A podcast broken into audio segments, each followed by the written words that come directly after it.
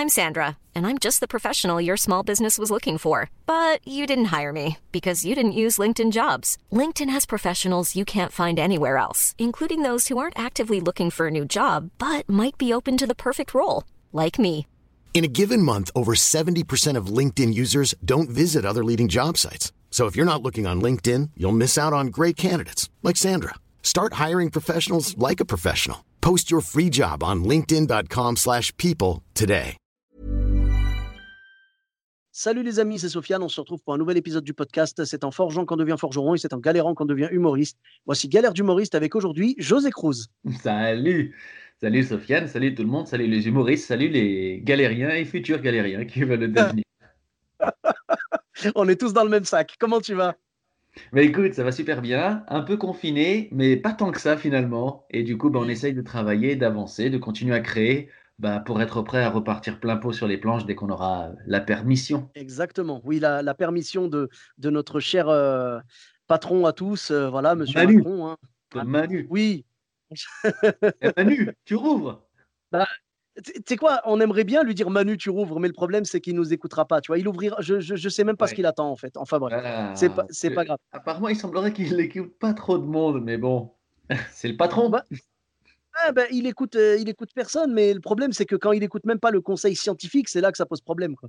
Eh bien, écoute, on va, nous, de ce côté-là, euh, je pense que la meilleure solution, c'est de rester à l'écoute, justement, d'écouter. Et puis, pour l'instant, on fait ce qui nous est demandé. Et je crois que tout le monde n'attend qu'une chose, c'est vraiment que tout ça passe et qu'on se retrouve pour rire, rigoler, applaudir, pleurer, tout ce qu'on peut vivre sur scène, toutes les émotions de la vie. Bah, pour l'instant, euh, pleurer, oui, on peut encore le faire. Oui, avec, euh, avec ces annonces, on peut encore pleurer. Ça, c'est pas un problème. Mais rire, non, pas encore. Oh, et essayons même ça de le détourner et de garder le sourire. Voilà, essayons même ça. Bah, écoute, peut-être que, que Macron, euh, sans le vouloir, va devenir notre co-auteur involontaire. Ah bah, en tout cas, il a déjà inspiré pas mal de choses.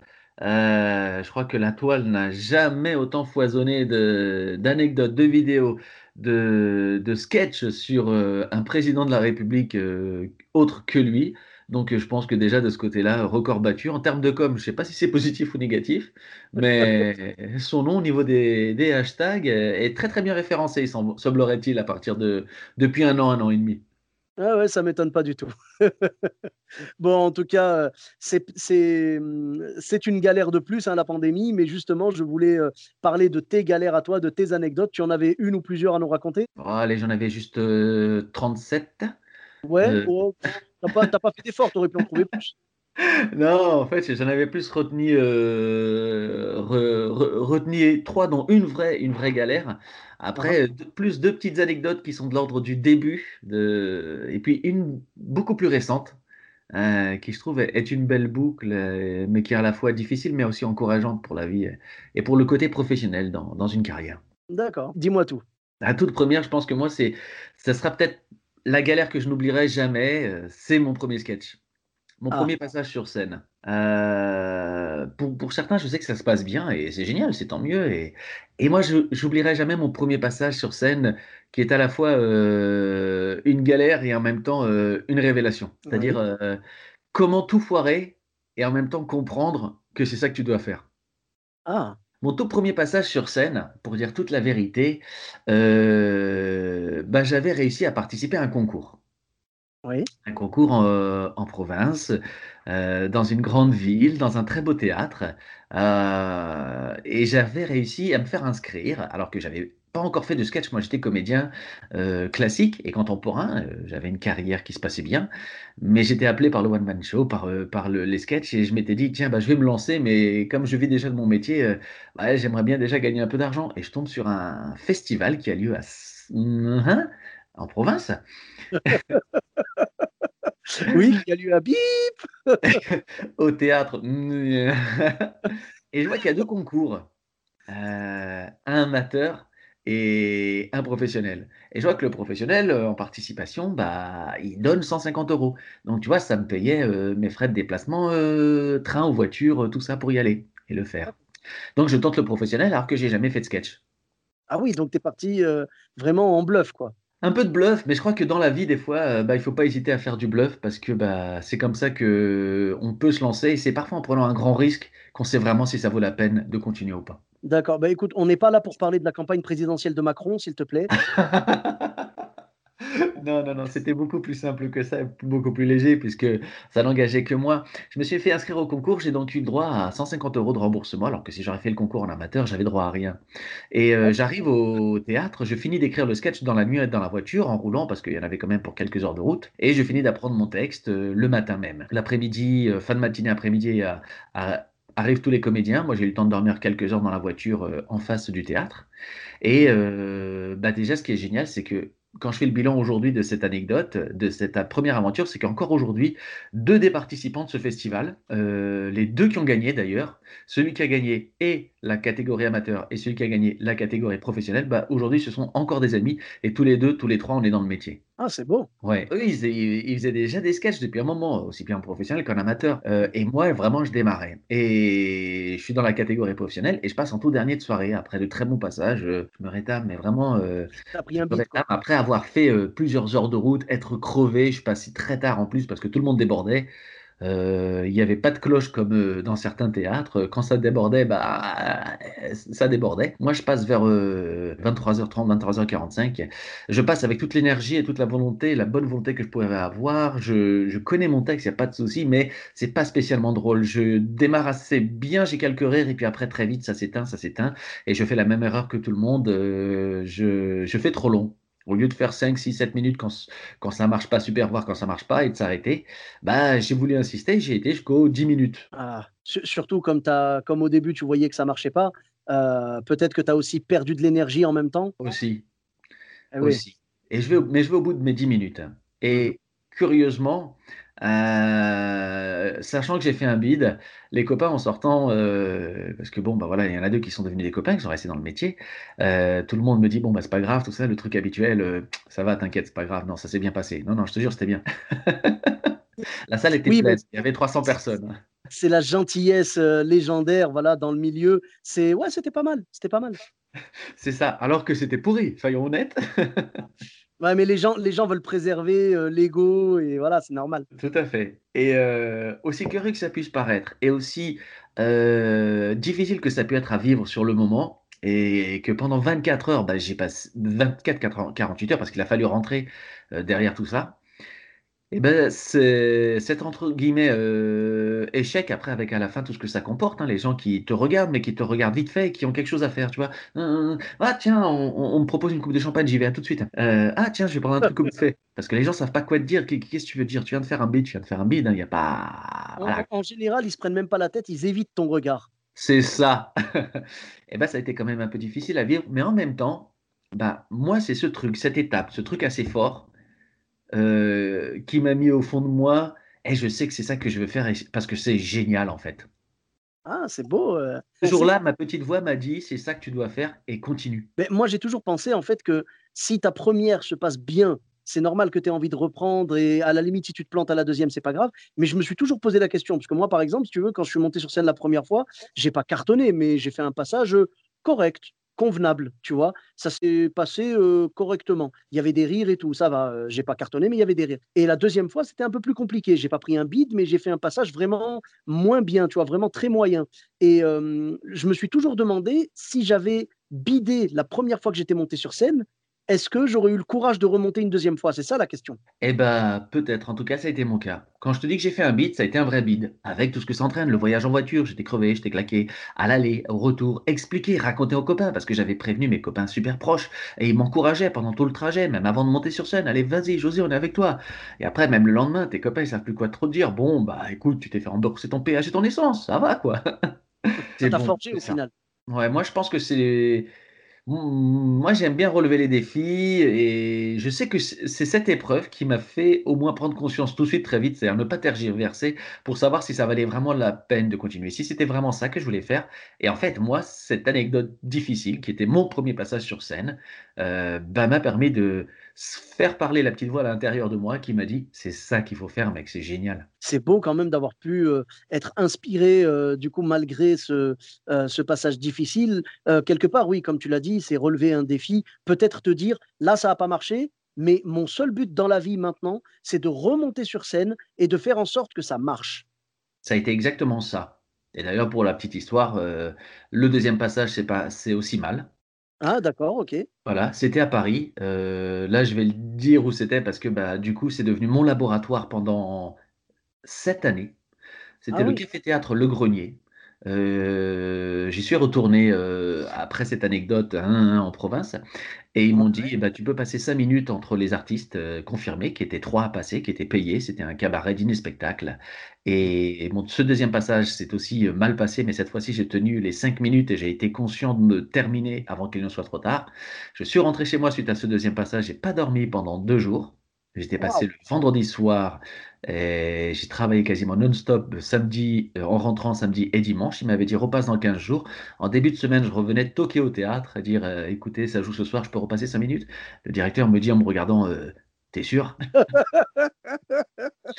et je lui dis: «Ouais, ouais, c'est sûr, j'ai rebossé, j'ai écouté ce que tu m'as dit» et le troisième passage, et bah, ça a super bien marché. Ah! Bel exemple de de persévérance et de motivation. Franchement, c'est beau. Et j'ai tenu le timing, je suis resté aussi dans mes 5 minutes. Ça, c'est une des premières choses que j'ai appris du coup, les 5 minutes.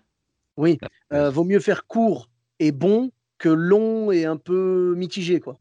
c'est ça et ça, bon, bah, on le comprend plus ou moins vite et moi, il m'a fallu, heu, 3 passages. 3 passages vraiment nets et le troisième a été le bon. Eh beh, franchement bravo, hein, c'est bien de s'être accroché comme ça et puis aujourd'hui, heu, maintenant tu tu es fier de de pas avoir abandonné, quoi. Bah, oui, puisque du coup, aujourd'hui, heu, bah, 13 ans plus tard, ça fait 2 one man show, les 2 joués dans 2 langues, le français et le portugais, heu, participation au festival de Montreux, heu, 5 pays, France, Belgique, Luxembourg, Portugal, Suisse, dans les 2 langues à chaque fois. Tourné en France, tourné au Portugal, le pays de mes parents, le Portugal, pays de mes origines.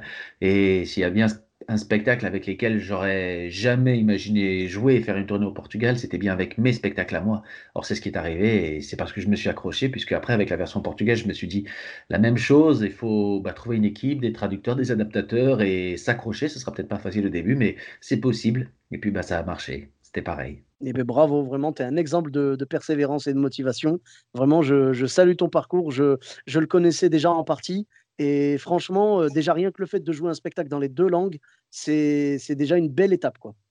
Oui, oui, oui, mais bah, voilà, la vie est faite de défis. Moi, j'ai la chance d'avoir, heu, 2 cultures, 2 pays, 2 amours et c'est un bonheur et un plaisir, en fait, de jouer dans les 2 langues et de faire découvrir l'une une des cultures dans l'autre pays à chaque fois quand tu changes et voilà, on en rêve et puis il y a des choses qu'on réussit à réaliser et ça, j'en ai rêvé longtemps, pendant même au début de ma carrière de comédien, quand je faisais théâtre classique, contemporain, mais je l'avais jamais fait et puis, bah, c'est le jour où je me suis lancé dans mon écriture à moi, dans mes spectacles, heu, qui venaient de moi, que ça l'a fait. Donc, heu, bah, on peut dire que je suis un humoriste comblé, même s'il y a eu d'autres anecdotes un peu plus difficiles.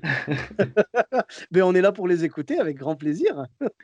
Il y en a une que je crois que je n'oublierai aussi jamais, c'est et je pense que c'est un moment aussi qui doit marquer la plupart des humoristes, c'est la première fois où tu fais ta première date en tournée en province, notamment quand tu es parisien. Quand tu es parisien, tu as la chance de jouer dans plein de plateaux, tu as la possibilité de jouer dans plein de théâtres, c'est pas ce qui manque le théâtre. Tu peux, entre guillemets, d'une façon générale, jouer assez facilement. Après arrive le moment où tu dis: «Ça serait génial, de faire une tournée, bah, comme font les vrais, les pros, les grands, quoi». Tu pars en province et voilà, tu commences à démarcher, à écrire à tous les théâtres et puis, bah, bim, tu tombes sur un théâtre qui te répond et qui dit: «OK, viens jouer chez nous». Tu es super content, tu as l'impression d'aller jouer à l'Olympia, c'est génial, tu le dis à tout le monde: «José, tu viens, on se fait une petite soirée samedi?» «Ah, je peux pas, je suis en tournée». Bah, d'ailleurs, ce qui est marrant, c'est que quand tu fais une tournée en province, des fois, tu joues réellement à l'Olympia, sauf que là-bas, c'est un bar. Eh, tout à fait, tout à fait. Moi, c'était pas un bar, c'était un vrai théâtre, ça s'appelait pas l'Olympia, ça portait le nom de très célèbre aussi également dans toute la France, de salle des fêtes. Oui, alors c'est très courant et tu as des bonnes surprises comme des mauvaises parfois. Eh ben, on va commencer par la mauvaise. Dis-nous tout, dis-nous tout. Souvent, quand tu arrives dans certains endroits, comme c'était mon cas, je ne peux pas dire le nom, mais disons que c'était, bah, heu, pas très loin de hein? Déjà, tu arrives à la gare, c'est pas le directeur de la salle qui t'accueille, c'est le responsable culturel, qui est aussi l'adjoint au maire et qui souvent est même le maire. Sauf que le maire, il a pas il a pas son job comme maire, il a aussi son taf tout court. Donc, heu, moi, en l'occurrence, il était et c'est attention, c'est un métier sans aucun je dis ça sans aucune, heu, sans aucune connotation péjorative, mais était, heu, paysan. C'était un fermier. Donc il est venu avec, sa camionnette, me chercher à la gare de la ville la plus proche Et la plus importante, dont, euh, comme elle était très importante, je t'avoue que je ne sais plus où c'était. Et qui t'appelle de loin. Hé, hé, dépêche-toi, dépêche-toi, José, José, viens. Comme ça, je paye pas de parking. ah oui, alors déjà, ça met dans l'ambiance. Toi, tu es là avec ta valise. Moi, j'étais venu avec mon micro, tu sais, j'avais acheté un micro parce que je me dis, c'est ma tournée, ça commence, ça y est, c'est parti. J'avais essayé dans un micro, un micro-casque, là, tu vois, la grande classe et tout. Et euh, voilà, bah, es accueilli comme ça, c'est cool. Le mec te dit, on, on, va pas tout de suite à la salle parce que pour l'instant, la scène n'est pas montée et les chaises sont pas encore là. et je t'emmène directement à ton hôtel. Bon, déjà, tu découvres le grand village où tu vas jouer. Donc, tu le connaissais de nom, tu as regardé sur Mappy où est-ce qu'il était, voilà, bon, voilà. Mais entrevoir sur Internet et arriver sur place, tu te rends compte que bah, c'était quand même un, village qui subissait malheureusement ce qu'on appelle la désertification rurale. Ah. Et donc, euh, bah voilà, c'est tous ces beaux endroits qui sont merveilleux sur les photos, mais où en fait, bah, malheureusement, les gens euh, partent. Euh, et donc, c'est des populations très vieillissantes qui restent de plus en plus dans ces lieux. Et tu te dis, allez, c'est pas grave, il n'y a personne dans les rues, même la boulangerie, elle est déjà fermée alors qu'il est 14 heures, euh, ils font la sieste, c'est pas grave, euh, on s'accroche et on va à l'hôtel, et à l'hôtel, on te donne les clés de ta chambre et la dame te dit surtout, essaie de pas te prendre de douche chaude parce que bah, euh, ça, ça marche pas. Parce que tu sais quoi, j'allais te dire, j'allais te dire, c'est pas mal déjà. Il y avait un hôtel dans l'histoire, mais je retire ce que je viens, ce que j'allais dire. Je retire. Il y avait un hôtel, mais donc l'eau chaude marchait pas. Et moi, je sais pas toi, mais moi, avant d'aller jouer, bah, d'abord, je m'échauffe un peu, tout ça. Et puis après, une heure ou deux avant, j'aime bien prendre une douche pour bien me réveiller. Et après, je vais sur scène et voilà. Ah bah là, avec de l'eau froide, tu vas être bien réveillé. Hein. Euh, j'ai quand même essayé. Ready to pop the question? The jewelers at BlueNile.com have got sparkle down to a science with beautiful lab-grown diamonds worthy of your most brilliant moments. Their lab grown diamonds are independently graded and guaranteed identical to natural diamonds, and they're ready to ship to your door. Go to Bluenile.com and use promo code LISTEN to get $50 off your purchase of $500 or more. That's code LISTEN at Bluenile.com for $50 off. Bluenile.com code LISTEN. Hello, comment te dire Parce que c'était en hiver cette première tournée. Elle n'était pas froide. Ah oui, d'accord. Une douche froide en hiver, c'est pas le même effet. Elle était quasi glacée, c'était incroyable. Et je, dis, bon, bah voilà, j'ai pris ma douche quand même, et je descends voir la dame, et je dis, et pour le chauffage, en fait, ça se passe comment? Bah ça marche pas non plus, parce qu'en fait, c'est le même chauffage pour l'eau chaude et, pour le chauffage de la chambre. Je dis, ah d'accord. Euh, et c'est là que la personne te dit, euh, ici la chaleur, on l'a dans le cœur. non, non, elle m'a pas dit ça.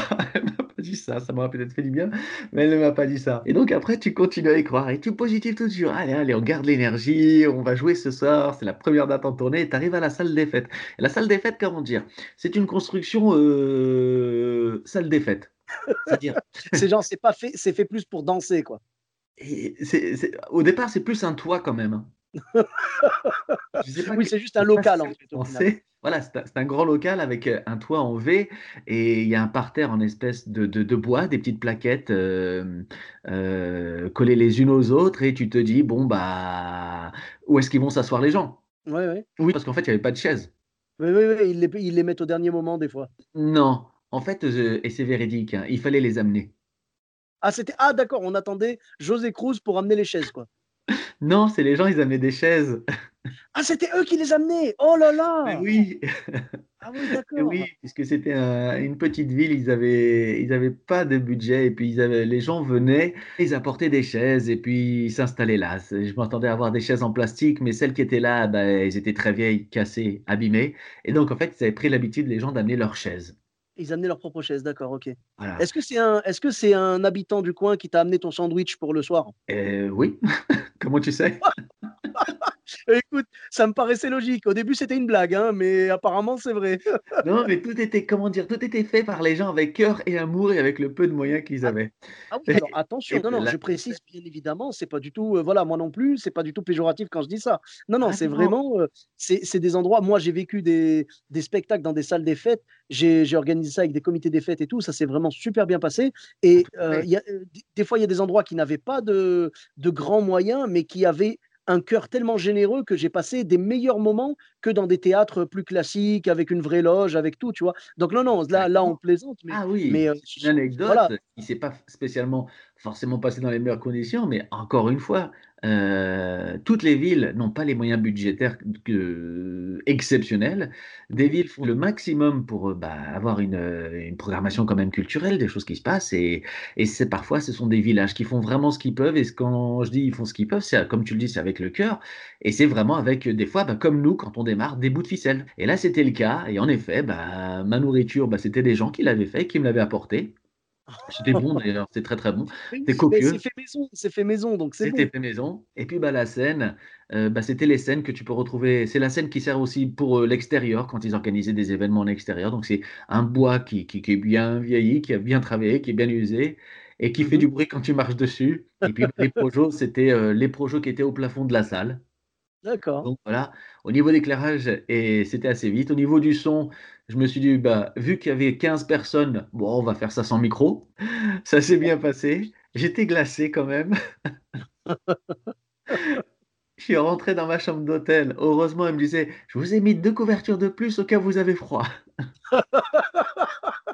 Écoute, je me suis même pas déshabillé, j'ai dormi habillé, j'ai mis toutes les couvertures, j'ai mis tous les trucs, j'ai même mis, je crois, ma serviette de bain qui avait, qui avait, qui traînait par là.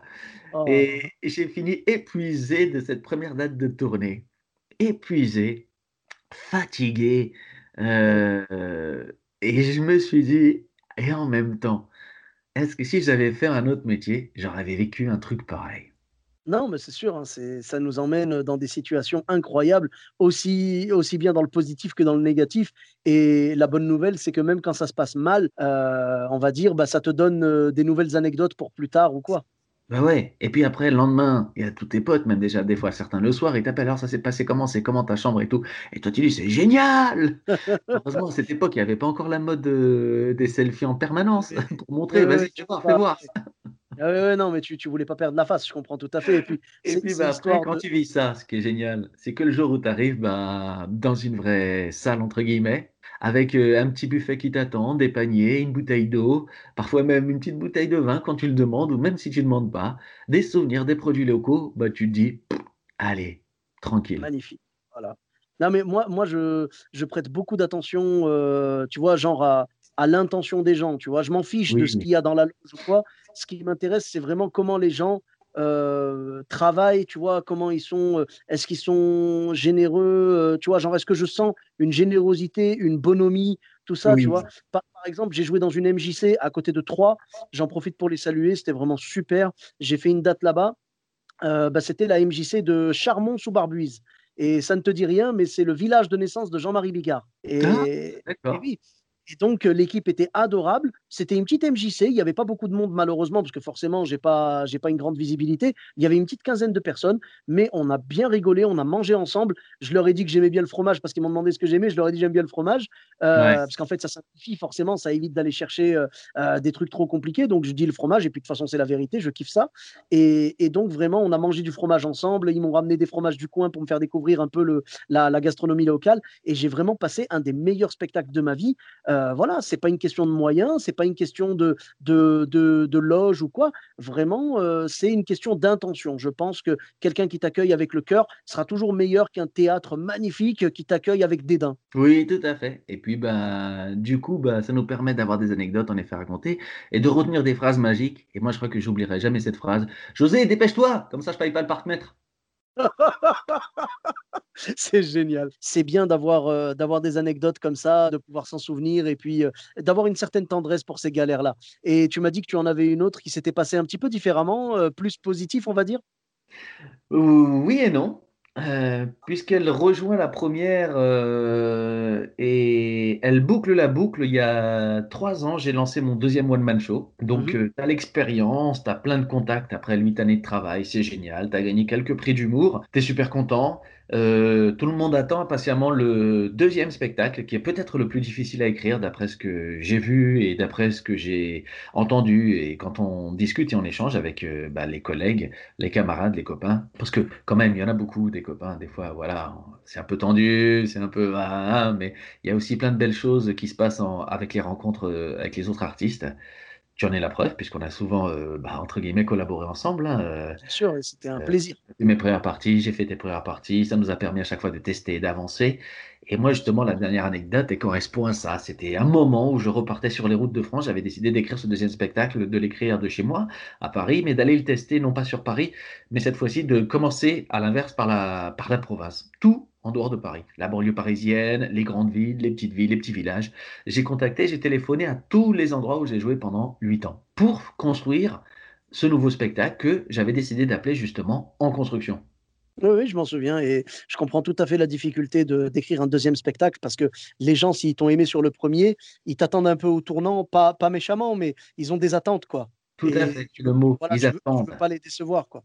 Ils ont déjà le sourire au coin des lèvres et, ils te regardent et ils font À la première fois, les gens font Vas-y, fais-moi rire. La deuxième fois, c'est Vas-y, refais-nous rire.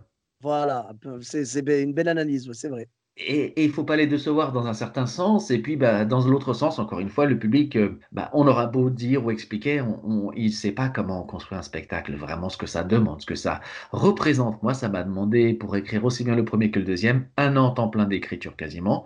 Et après, euh, pas loin de six mois, un an de test, vraiment, pour arriver à une vraie première finalisation présentable, honnête sur scène. Ce que tu as bien fait, je trouve, c'est que tu l'as appelé en construction.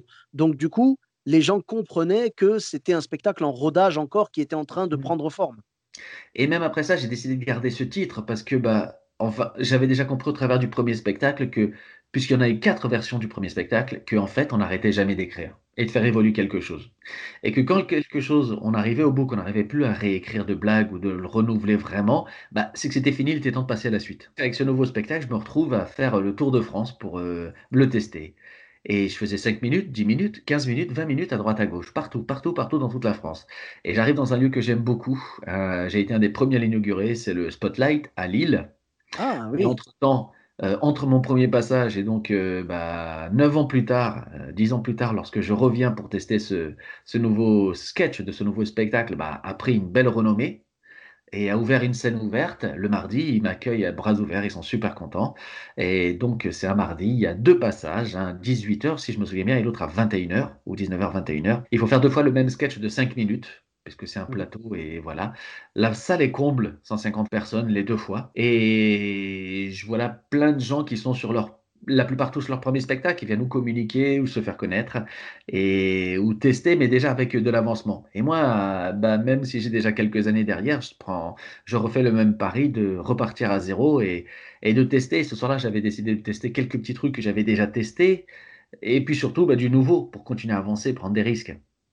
Et puis bah, ça prend difficilement là, au premier passage et ça prend bah, bah, pas du tout au deuxième. Ah, Rebelote. Et donc, euh, bah, pareil, ça a foiré, je dirais. Mais encore une fois, il y a, il y a eu la petite voix qui m'a dit, et pourtant, bah, c'est, c'est ce choix-là, c'est cette thématique-là que tu dois poursuivre. Je sais pas encore comment t'expliquer. Pourquoi j'ai ça? Parce que du coup, six mois après, bah, cette- ce deuxième spectacle était prêt. Je le jouais à Paris, je commençais à le rejouer après en entier dans des grandes salles, et il marchait de mieux en mieux jusqu'à ce qu'arrive le Covid. ah, dommage, dommage. Et on s'est arrêté en remplissant les, d'abord une salle de 40-45 places à Paris pendant six mois. Après, j'ai dépassé une salle de 100 places. Le Mélo d'Abelli, on la remplissait de plus en plus. J'étais arrivé du coup à une salle de 200 places, euh, le passage vers les étoiles, qu'on remplissait à, à une moyenne de 120-130 personnes par date et ça montait. Et le Covid est arrivé. Ça s'est arrêté, donc voilà. Mais du coup, encore une fois, la même petite voix et la même petite anecdote qui montre que bah, c'est pas parce que ça marche pas la première fois ou les premières fois que c'est destiné à pas marcher. Mhm. Il faut s'accrocher. et voilà. Et comme tu le dis du coup dans ce podcast, euh, c'est en forgeant qu'on devient forgeron, c'est en galérant qu'on devient humoriste. Bah, euh, c'est pas pour te mousser ou quoi que ce soit, mais je crois que c'est une des plus belles formules pour définir un humoriste qui en fait carrière. Bah, Parce que écoute, je te remercie. aujourd'hui, hein, il y a c'est- beaucoup d'humoristes, euh, notamment grâce aux réseaux sociaux. Et il est très facile de sortir des vannes, de plus en plus apparemment de sortir des moments de sketch, voire des moments de vidéo. Mais en faire son métier, durer, Ouais. Mhm. jouer régulièrement, euh, tu sais ce que c'est euh, de passer d'une année de 10, 20, 30 dates à tout à coup quand ça monte, bah, voilà, tu passes à 30, 40, 50, 100 dates. Et pour moi, c'est là que ça devient un vrai métier et qu'on peut se revendiquer euh, humoriste. Et bah, parfois le chemin en effet est semé d'embûches, mais si on passe ces embûches, bah, c'est que bah, c'est destiné à marcher et il faut s'accrocher. Et je crois que c'est aussi ce qu'il y a de merveilleux dans ce métier, c'est de faire rire les gens. Mais c'est toutes ces galères, tous ces moments qu'on passe et qui font que bah, on a une vie mais pleine et qu'on fait des choses que n'importe quel autre métier ne pourrait pas faire et vivre ce qu'on raconte. Moi, je pense que les gens dans ce qu'on raconte, il y a une part de vérité même sur scène et les gens s'imaginent pas que c'est vrai. Et pourtant, il y a une part de vérité. Absolument, oui, c'est vrai, c'est vrai. Et oui, tu as raison, c'est quand la passion, c'est la différence entre la passion et le métier. L'humour commence par être une passion et quand ensuite on veut se professionnaliser, ça devient vraiment un métier et c'est quelque chose pour lequel il va falloir faire beaucoup de sacrifices, endurer beaucoup de galères. Et je te remercie, oui, le, le message de mon, de mon petit slogan au début, c'est voilà qu'il faut s'accrocher, et subir les galères. De toute façon, on les subira malgré nous et mmh. ne pas se décourager face, au, face, aux, face à l'adversité. quoi.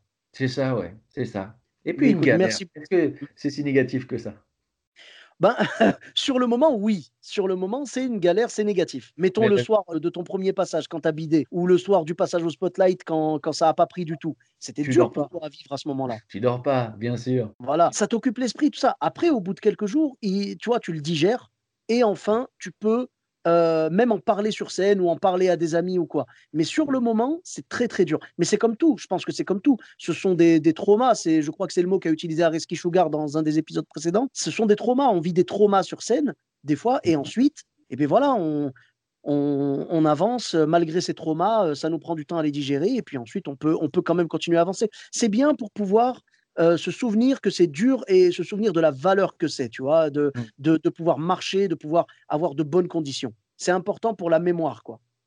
Oui, tout à fait. Et puis après, comme moi j'aime bien comparer à la naissance d'un spectacle à la, à la création d'un enfant, puis je suis devenu papa il n'y a pas longtemps. Souvent, on est entre 9 et 12 mois de conception, de création pour accoucher d'un spectacle. Et après, bah, le spectacle, pour, il faut qu'il apprenne à marcher, comme tu dis, il faut qu'il apprenne à parler vraiment quelque part, comme un enfant. Et puis, bah, il faut du temps, ça s'apprend, euh, il y a des échecs. Et puis, c'est ça qui rend aussi euh, tout cela euh, comme une aventure merveilleuse. Oui, c'est vrai, c'est vrai, c'est une belle aventure. Et on continuera à la vivre lorsque Monsieur Macron nous libérera. ah, prions, prions. Prions, c'est ça. Bon, en tout cas, merci beaucoup pour ces belles anecdotes et ces belles inspirations. où est-ce qu'on peut te retrouver sur les réseaux sociaux? Alors sur les réseaux sociaux, sur euh, ma page Facebook, où je poste régulièrement des vidéos, ainsi que sur ma chaîne YouTube. Et puis bah, aussi au travers maintenant d'un nouveau concept, euh, j'ai décidé de créer des histoires euh, sur des t-shirts. J'ai lancé une marque de vêtements qui relie en boucle mon, mon travail d'écriture. Ça s'appelle Frantuguet. Et au travers desquels j'essaye de raconter cette histoire de la double culture avec tendresse et humour sur des t-shirts avec des dessins des slogans et des images. Eh ben, bravo à toi, c'est très très bien, c'est très inspirant. Et euh, tu as également euh, Instagram et euh, Twitter? Mmh, Instagram, oui, et Twitter, je t'avoue que ah, je ne suis pas fan, donc j'y suis, mais je suis souvent absent du bureau. D'accord, bah écoute, pas de problème. Je mettrai du coup Facebook, YouTube et Instagram, il n'y a pas de problème. Il y a un site peut-être où tu veux que je mette un site pour tes t-shirts? Tu peux mettre un site, c'est le site Frantuguet. Frantuguet, d'accord, bah, je rajouterai le site Frantuguet. Merci beaucoup et pour ma part, vous me retrouvez sur tous les réseaux sociaux, Sofiane Etaï, E de TAI, sur Facebook, Twitter, YouTube, Instagram et TikTok. N'hésitez pas à laisser 5 étoiles et un commentaire sur Apple Podcast et sur Podcast Addict. Je vous dis à très bientôt pour un nouvel épisode. Bis à tous, même à toi là-bas.